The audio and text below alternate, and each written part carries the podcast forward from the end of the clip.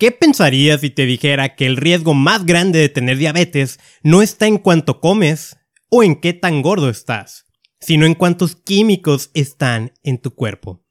Esta frase de la doctora Sogere Rocket, que extraje de su libro La cura para la fatiga, describe muy bien lo que vamos a hablar hoy. Esa extraña relación entre exponerte, pues no nada más a químicos, sino también a contaminantes, con el riesgo de desarrollar diabetes. Así que acompáñame en este nuevo episodio de contaminación y salud.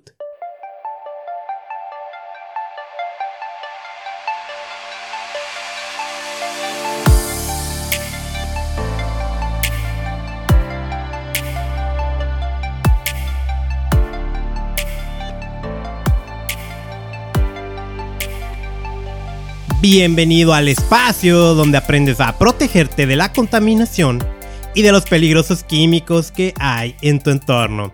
Te saluda Carlos Bustamante en este episodio 74 del podcast Contaminación y Salud.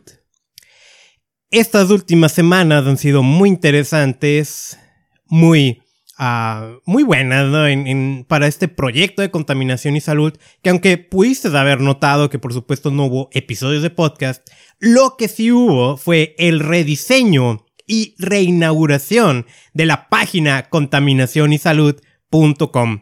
Me he estado concentrando en las últimas semanas en eso y ya por fin este fin de semana dije, va, eh, todavía no es perfecta, pero así como está, ya me gusta. Y mira, te cuento rápido, ¿no? Porque también vamos a hablar de este otro tema tan interesante, pero esta es la noticia que te quería dar.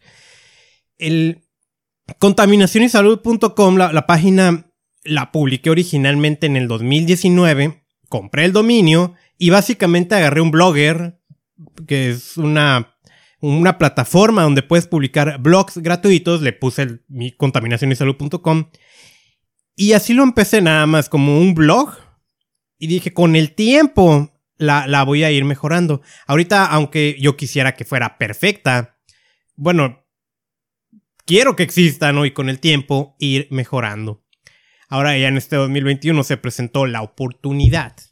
Sí, y gracias a mi amiga Saraí Domínguez que me estuvo eh, bueno, me invitó a... Hay un paquete que compramos, ¿no? De, de, hosting. Y me estuvo asesorando para el diseño de la página ya a través de un WordPress. La página se ve ya profesional, más completa. Todavía no está... Bueno, todavía no están las secciones que van a, a tener, pero está funcional y ya puedes acceder a ella. De hecho, te invito a que lo hagas, ¿no? En contaminacionysalud.com lo que vas a encontrar, aparte de un nuevo diseño más limpio, eh, abres y encuentras una sección que dice la contaminación es un asesino silencioso y tú le das clic ahí y viene un artículo que escribí donde explico por qué deberías de tomar acción en protegerte de la contaminación ambiental y de los químicos que hay en tu propio hogar. Más abajo mm, hay una sección donde me puedes conocer más, ¿no? Porque hago lo que hago. Y viene un link ya más accesible de el ebook para protegerte en una contingencia por contaminación. Esta contingencia por contaminación lo vamos a, considerar como aquellos episodios donde los niveles de contaminantes son muy altos, los contaminantes del aire. Sí, por ejemplo, en eventos de incendios forestales, ¿no? O en la Ciudad de México que constantemente hay estos eventos, ya puedes descargarla. Ya, ya lo podías hacer, pero también esta guía fue rediseñada y es completamente gratis en un formato más... Mm, pues más bonito, ¿no? Para verse desde el smartphone o la tableta o de tu misma laptop. Y ya están publicados también algunos episodios porque como blog sigue funcionando. Eh, hay artículos publicados y ahí es donde nace este nuevo episodio. Porque, digo, escribí algunos nuevos, pero también retomé algunos que ya había escrito y me encontré con uno que escribí en el 2019.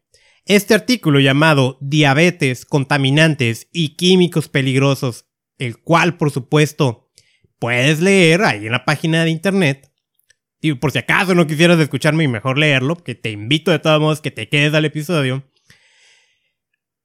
Lo retomé, le hice algunas correcciones de más de redacción, pero ¿sabes qué? Me pareció muy bueno. Y retomando, yo lo escribí, ¿no? Eh, con referencias externas. Me pareció muy bueno. Y dije, bueno, seguramente ya lo publiqué como un episodio. E, eso es algo que hago con... A veces que escribo y me gusta lo que escribí, pues lo convierto en un podcast. Además de que sí he mencionado en otros episodios que existe esa extraña relación entre contaminación y diabetes. Sin embargo, me puse a ver, pues digo, tengo 73 episodios, 74 con este. Sí me cuesta un poco de trabajo ya empezar a recordar cada uno de los episodios y en qué momento lo, lo publiqué. Y me encontré con que este no está todavía hecho podcast. Dije, wow, me pasó desapercibido porque aunque he tocado el tema, no le había dedicado un podcast en específico. Así que eso es lo que vamos a hacer hoy. Sí, vamos a decir que el 90% de lo que te voy a decir ahorita es ese artículo adicionado con unos comentarios extras, ¿sí? Ahora, dado que vamos a hablar de una enfermedad la cual está muy presente en todo el mundo, tengo que hacerte una pues nota, no una un disclaimer, ¿sí? Esto que tú vas a escuchar tiene fines informativos, no está elaborado pensado para diagnosticar o tratar ningún tipo de enfermedad. Cualquier padecimiento tienes que consultarlo con tu médico, así como que cualquier cambio en tu estilo de vida, alimentación, suplementación, todo eso siempre tiene que ser con el apoyo de un especialista médico. Yo lo que hago es reunir la mejor información posible para proporcionártela para fines informativos.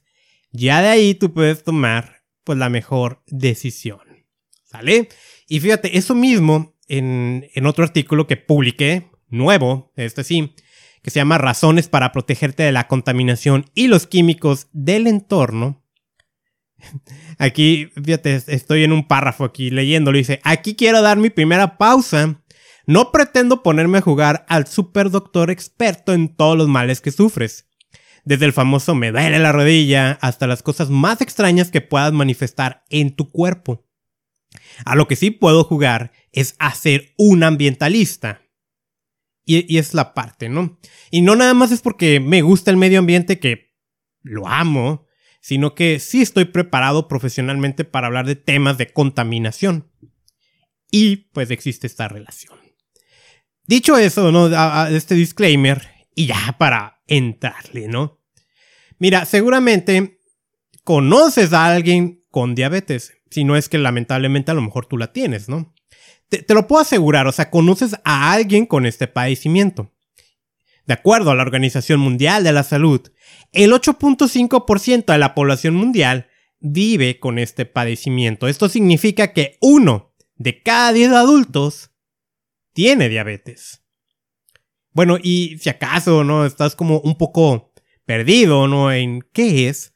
Vamos a super resumirlo en que es la incapacidad que tiene tu cuerpo de manejar el azúcar resultando en un descontrol de los niveles de glucosa. Así básicamente es eso, ¿no? Vamos a considerar tres tipos de diabetes, ¿no? Que son las que existen. Tipo 1, que se manifiesta normalmente en etapas tempranas de la vida. El cuerpo no puede producir insulina y pues tienes que dosificársela tú, o sea, inyectártela. E, esto es algo que no necesariamente tiene que ver con tu alimentación, es una incapacidad con la que naciste. Sí, y, te digo, suele manifestarse en etapas tempranas de la vida. Se estima que de cada 100 casos de diabetes diagnosticados, únicamente 5 padecen este tipo, tipo 1. El tipo 2, que este es el verdadero problema, se conoce como diabetes mellitus. Es un dolor de cabeza para todos los sistemas de salud a nivel mundial hace mucho tiempo, a mí ya no me tocó, ¿no? Se denominaba como diabetes de adulto, ya que está directamente relacionada pues con los malos hábitos de salud y pues solía aparecer pues ya a una edad avanzada. Tristemente vemos que ya menores de edad también están desarrollándola. Cuando aparece, el cuerpo ya no es capaz de hacer uso de la insulina, ¿sí? Y, esa es la diferencia con el tipo 1, en donde no la produce, aquí la produce, pero ya no puede hacer uso de ella, ¿no?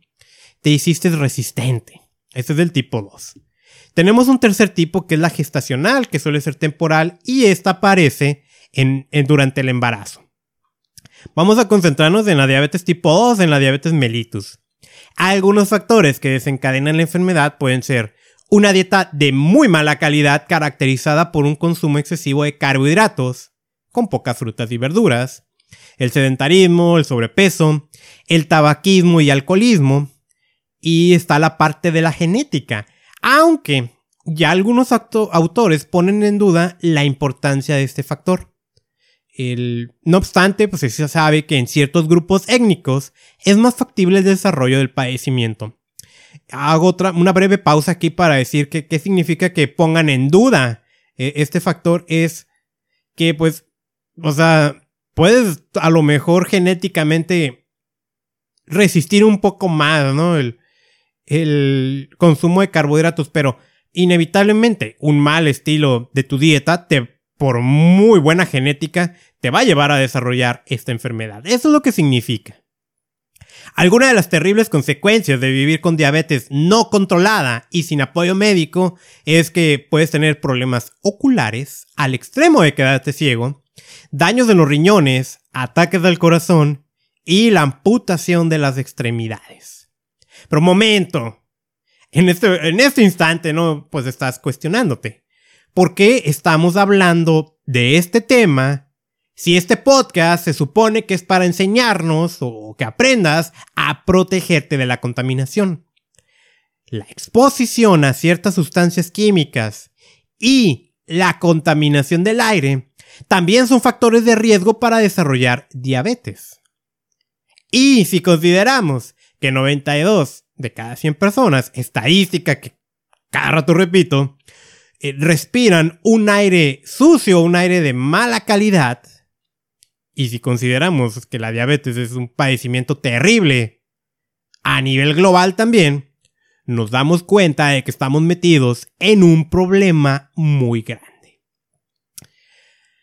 Vamos a empezar hablando ahorita de sustancias químicas, ¿sí? A las que te expones. Y no nada más te expones, sino que se acumulan en tu cuerpo. Y lo que entra a tu cuerpo, hay un modo de desintoxicación. Pero estas sustancias de las que te voy a hablar se acumulan, se acumulan y se siguen acumulando. Estudiamos el funcionamiento de nuestro cuerpo, ¿sí? cuando lo hacemos, nos damos cuenta que es una maravilla de la naturaleza. Como parte de la evolución, hemos desarrollado un impresionante sistema vamos a llamarlo filtras, de filtración y expulsión de sustancias tóxicas. No es otra cosa que el sistema de desintoxicación, por supuesto. De modo que cuando alguna ingresa a nuestro organismo, que eso sucede en todo momento, día a día, minuto a minuto, se activa una serie de defensas y órganos que permiten la depuración. Lamentable, eso, es lo normal, ¿no? Pero lamentablemente, algunas sustancias químicas no son tan fáciles de depurar o de eliminar y por el contrario permanecen por periodos largos, hasta décadas ahí en tu cuerpo, acumulándose. Le vamos a llamar a esto bioacumulación, ¿sí? Y dependiendo la sustancia que estemos bioacumulando, somos susceptibles de desarrollar enfermedades que van desde alergias hasta distintos tipos de cáncer. Un grupo de estas sustancias son las que conocemos como los compuestos orgánicos persistentes, COPs o POP, en su abreviatura en inglés. Temática, ¿no? También de la que he tenido la ocasión de platicarte en varios episodios. Estos COPs han tenido diversos usos, por ejemplo, armas químicas, y mira estos insecticidas, entre los que puedes incluir los que usas en tu hogar, plaguicidas, el fluido de intercambio térmico en transformadores eléctricos. O sea, las cosotas esas que ves colgadas, ¿no? Ahí en la. En los puestos de luz, ¿no? Eh, que, en teoría ya, ya está eliminándose su uso. Aditivos en distintas aplicaciones industriales y protectores o retardantes de llamas en muebles y telas. Y este último punto es el que nos va a interesar de manera muy particular. En la actualidad existen múltiples iniciativas para la disminución y erradicación de estos compuestos, siendo la más importante el convenio de Estocolmo. El problema es que son persistentes. Se bioacumulan no solo en tu cuerpo, sino también en el ecosistema y van a permanecer ahí durante décadas, inclusive durante siglos. Vamos ahora todavía a enfocarnos todavía más en dos compuestos orgánicos persistentes, los bifenilos policlorados y los retardantes de llamas. E, en, los bifenilos policlorados, o B, B, BFP, hoy eh, hay, un, hay un proceso de eliminación a nivel mundial, ¿sí? Eh, todavía se usan, aunque ya en menor medida, en aparatos eléctricos, principalmente los transformadores, en algunos revestimientos de superficies, o sea, pinturas, en algunas tintas y adhesivos, en tubos fluorescentes y anteriormente en refrigeradores. Algunos de los defectos de la exposición de estos PCB, que ahorita te lo dije P, P, BFP, ¿no? Bueno, PCB, son los bifenilos cloricurados, es probablemente cancerígeno sobre todo de desarrollo de cáncer de hígado, de vesícula, del tracto gastrointestinal y el cerebro. También nos puede desarrollar problemas en la piel y malformaciones del nacimiento. En Estados Unidos, su producción fue prohibida desde 1977. Ante esta evidencia, en el caso de México, se establece que deberá de eliminarse total y definitivamente hacia el año 2025. ¿Quiénes son las personas que deberían de prestar más atención a estos? Que vivan en zonas cercanas a parques industriales o que en algún momento estuvieron instaladas industrias. Son químicos persistentes, sobreviven al paso del tiempo. O sea, aunque tú ya no aunque ya no esté la industria ahí, ahí se pudieron haber mantenido. Que almacenen aparatos eléctricos antiguos, que vivan cerca de cuerpos de aguas que recibieron descargas de aguas residuales de origen industrial, y que vivan cerca de basureros no controlados, vertederos de residuos peligrosos e inclusive rellenos sanitarios, que esos están controlados, sí, pero en teoría, ¿no? Se semanan, ¿no? Mira, ahorita, te voy a hablar del segundo, ¿no? De los retardantes de llamas. He leído artículos donde han encontrado este tipo de contaminantes, este tipo de compuestos orgánicos persistentes, inclusive en zonas despobladas. Por ejemplo, los casquetes glaciares. ¿Por qué? Pues la contaminación viaja. Y el problema es que persiste, se bioacumula, ahí ya se va a mantener. Y lo que quiero decirte es que inevitablemente ya todos nosotros nos exponemos a este tipo de químicos que no quisiéramos. ¿Sí? Hablemos de los retardantes de llamas. Estas son sustancias cuyo objetivo es protegerte. Se utilizan en muebles, aparatos electrónicos y en la vestimenta. Su fin es evitar, o al menos retardar incendios. Los más comunes que puedes tener en tu hogar son los bromodifenil éteres, que se abrevia PBDE, y los retardantes de llama bromados BFR. ¿Cuál es el problema si son buenos? Que también son compuestos persistentes. Y se sabe que una exposición a lo largo de la vida del producto que lo tiene, se emiten, o sea, te expones. Por ejemplo, tú tienes un sillón que fue bañado en estas retardantes de llamas, lo estás soltando en tu hogar. Y ahí lo encuentras en el polvo que limpias. ¿Sí? vamos, a, vamos a hacer una pregunta. ¿Cuántas horas pasas sobre tu colchón? Seguramente está impregnado por retardantes de llamas. Estos COPs podrán ser acumulados en tu organismo con consecuencias derivadas a tu salud. Por ejemplo, hay un libro The Healthy Home o El Hogar Saludable, que está coescrito por Myron Wentz y Dave Wentz, que asocian estas sustancias a trastornos tiroideos, a problemas de reproducción y neurodesarrollo, a la supresión inmunológica y en algunos casos al cáncer. De hecho es muy común, ¿no? O sea, es muy común que yo te esté diciendo cáncer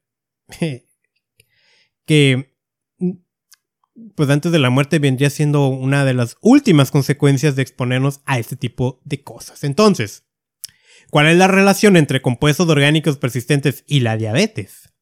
Un artículo publicado en International Journey of Molecular Science en el 2014, sí, eh, lo que nos dice es que la explosión mundial de las tasas de diabetes no pueden explicarse únicamente por la prevalecencia de los clásicos factores de riesgo de estilo de vida, de los cuales ya hablamos, como el sedentarismo, y por supuesto, la mala dieta.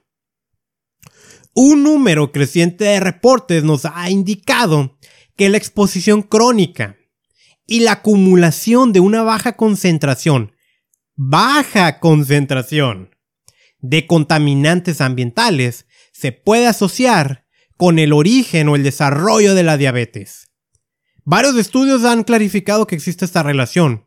Por ejemplo, muchos veteranos de la guerra de Vietnam fueron expuestos a un compuesto orgánico persistente, TCDD, que se utilizó pues, en la guerra, ¿no?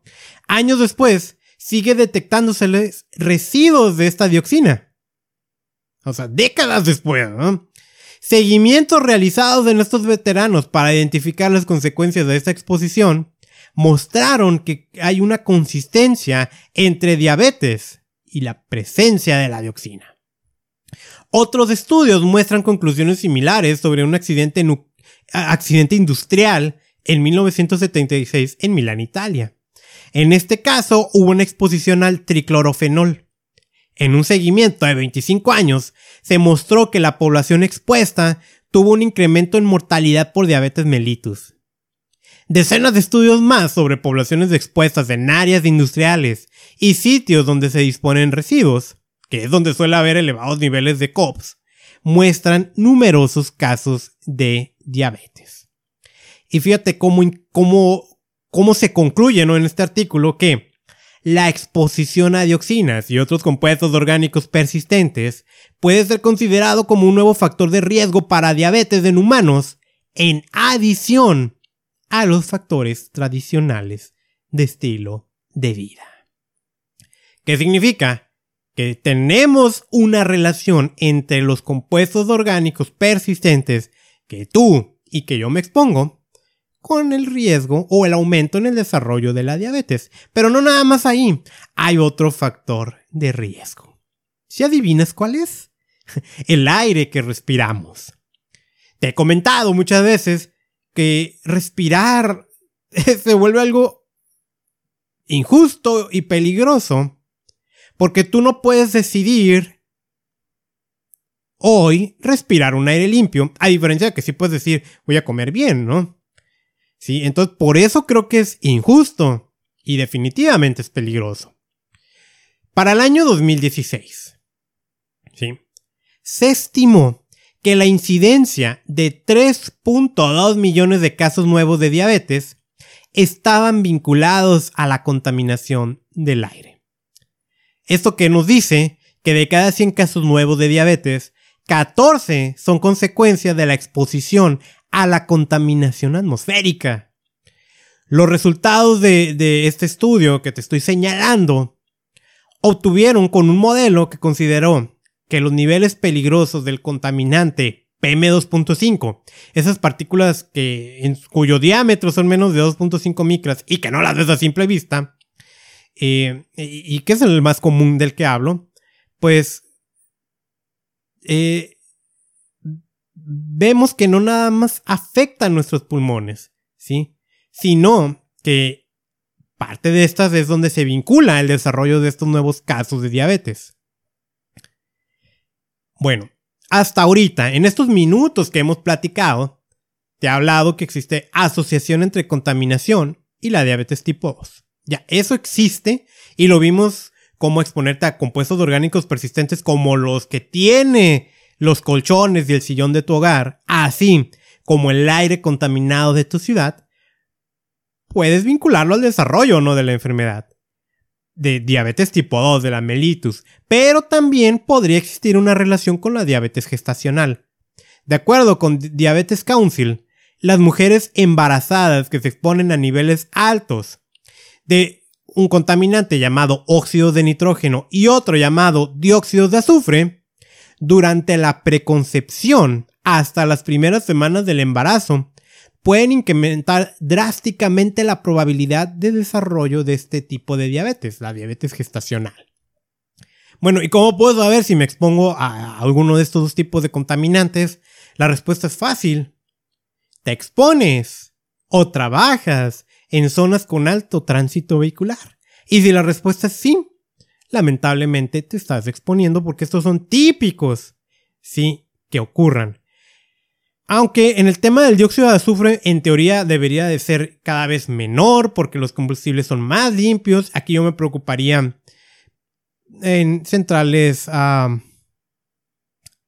centrales de generación de, de, electricidad que utilicen combustóleo, que utilicen tal vez gas natural y zonas industriales. Pero en zonas de alto tránsito vehicular hay una alta probabilidad. Llegado a este punto deberíamos de preguntarnos cómo me protejo. Las malas prácticas ambientales a nivel industrial y el uso indiscriminado de sustancias químicas ya contaminaron el entorno. Y así como lo dije eh, anteriormente con, con el episodio del cambio climático en el que pues ya de manera inevitable va a haber daños que son irreversibles, lamentablemente aquí también es real. Todos estamos expuestos a compuestos orgánicos persistentes y gran parte de la población mundial respiramos niveles muy malos de calidad del aire. Así que pues tenemos que protegernos de alguna manera, ¿sí? Y, y, te doy algunos cuantos puntos, ¿no? Evita consumir alimentos que fueron rociados por herbicidas y pesticidas. Ahí puede haber COPS. Verifica la procedencia de tus alimentos como el pescado, el cual puede provenir de cuerpos contaminados por compuestos orgánicos persistentes, por ejemplo, los bifenilos policlorados. La regla general, y, lo dije en un episodio ¿no? de alimentos marinos contaminados, entre más grande la especie, más va a absorber contaminantes. ¿Sí? Limita tu exposición a los COPS, aunque nada más mencioné bifenilos policlorados y los retardantes de llamas, puede que haya múltiples fuentes de COPS en tu hogar. Por ejemplo, la ropa fabricada con tela antiarrugas. Aguas con ese tipo de vestimenta. Verifica el etiquetado de los muebles que adquieras. ¿Sí? Y de manera tímida, todavía de manera discreta, pero ya empieza a ofrecerse algunos que están libres de retardantes de llamas. ¿Sí? No te voy a mentir, aquí en México es un poquito complicado. He visto, sí he visto, pero están en un precio absurdo todavía. Pero bueno, si no es posible adquirir uno con esas características, procura airearlos antes de usarlos por primera vez. Es una buena idea cubrir los colchones nuevos con fundas protectoras para prevenir la dispersión inicial de COPS. Y los compuestos orgánicos persistentes se bioacumulan en el tejido adiposo, es decir, en la grasa. Entonces, ojo con el peso corporal. Ahí también puedes tener ah, una acción preventiva, ¿no? Cuidar tu peso corporal. Y bueno, para concluir, los químicos y los contaminantes son culpables de la diabetes tipo 2. A ver. A ver. Si, si al final del día pasó sobre tu cuerpo 3 litros de refresco, rebanadas y rebanadas de pizza, no hay frutas, no hay verduras, y por supuesto que no hay ejercicio, no le echemos la culpa a los químicos y los contaminantes, tu estilo de vida es el culpable. Entonces, ¿por qué pasamos toda esta hora escuchando el tema? Porque los químicos y los contaminantes lo que son es un factor de riesgo más. O sea, si tú ya estás en esa situación, mucha pizza, muchos refrescos y aparte muchos contaminantes, es una pésima contaminación, eh, eh, eh, combinación. Así que redúcele por un lado y toma acción de, preventiva por el otro para que la posibilidad de que esté el desarrollo de esta terrible enfermedad sea el mínimo posible. Así que, ¿qué te pasó? ¿Qué te pareció esta información? Espero que te haya gustado. Permíteme rápido unos segundos nada más para comentarte algo y ya poder concluir el episodio. Mira, episodios como este y otros te he indicado, ¿no? Cómo la contaminación definitivamente perjudica a nuestra salud. He hablado también en otros episodios cómo el uso de ciertos micronutrientes puede ayudar a prevenir o al menos a reducir ciertos daños de la exposición a químicos y contaminantes. En ese sentido, es una muy buena idea el uso de suplementos nutricionales que sean de calidad y que estén libres de estos químicos contaminantes, porque algunos sí los tienen. Hay una sola marca que yo me atrevo a recomendar y que yo mismo utilizo desde hace años. ¿Sí? ¿Cuál es? Bueno, yo, yo soy distribuidor de esta marca. Yo tengo mi página de internet, una tienda en línea, donde tú puedes entrar, verlos y en su caso pedirlos para que te lleguen directamente a tu hogar. La página es reiniciate.usana.com. Otra vez, reiniciate.usana.com. De entre lo que yo he leído en cuanto a micronutrientes que pueden ayudarte, ¿no? Y de los ingredientes que tienen estos productos, mi recomendación personal, mía personalmente, ¿no? Son Usana Cell Essentials, que son dos frascos, tiene vitaminas, minerales y antioxidantes, y el omega 3 llamado Biomega en este producto. Asimismo, uno de los órganos que más sufren en entornos contaminados es el hígado. Hay un producto que promueve una buena salud hepática que se llama Usana HPS o Usana Epacil. Sí, nuevamente te paso la página reiniciate.usana.com y este anuncio yo lo hago yo como un distribuidor independiente, ¿sí? No me pago el corporativo Usana, ni Usana me encargó este comercial. Yo soy un distribuidor independiente con número 9590 358. Y ya para finalizar, pues si te gustó el episodio, compártelo con gente que creas que, te puede, que le pueda interesar. Suscríbete a este podcast desde la aplicación que me estés escuchando, que puede ser Spotify, Apple Podcast, Google Podcast o muchas otras. Es gratis, no te pido absolutamente nada, aunque sí eh, una ayudadita para compartirlo con tus amigos viene muy bien te invito a que visites la recién rediseñada página contaminacionysalud.com. Sígueme en redes sociales, soy Carlos Bustamante y mi misión es enseñarte a proteger tu salud de la contaminación.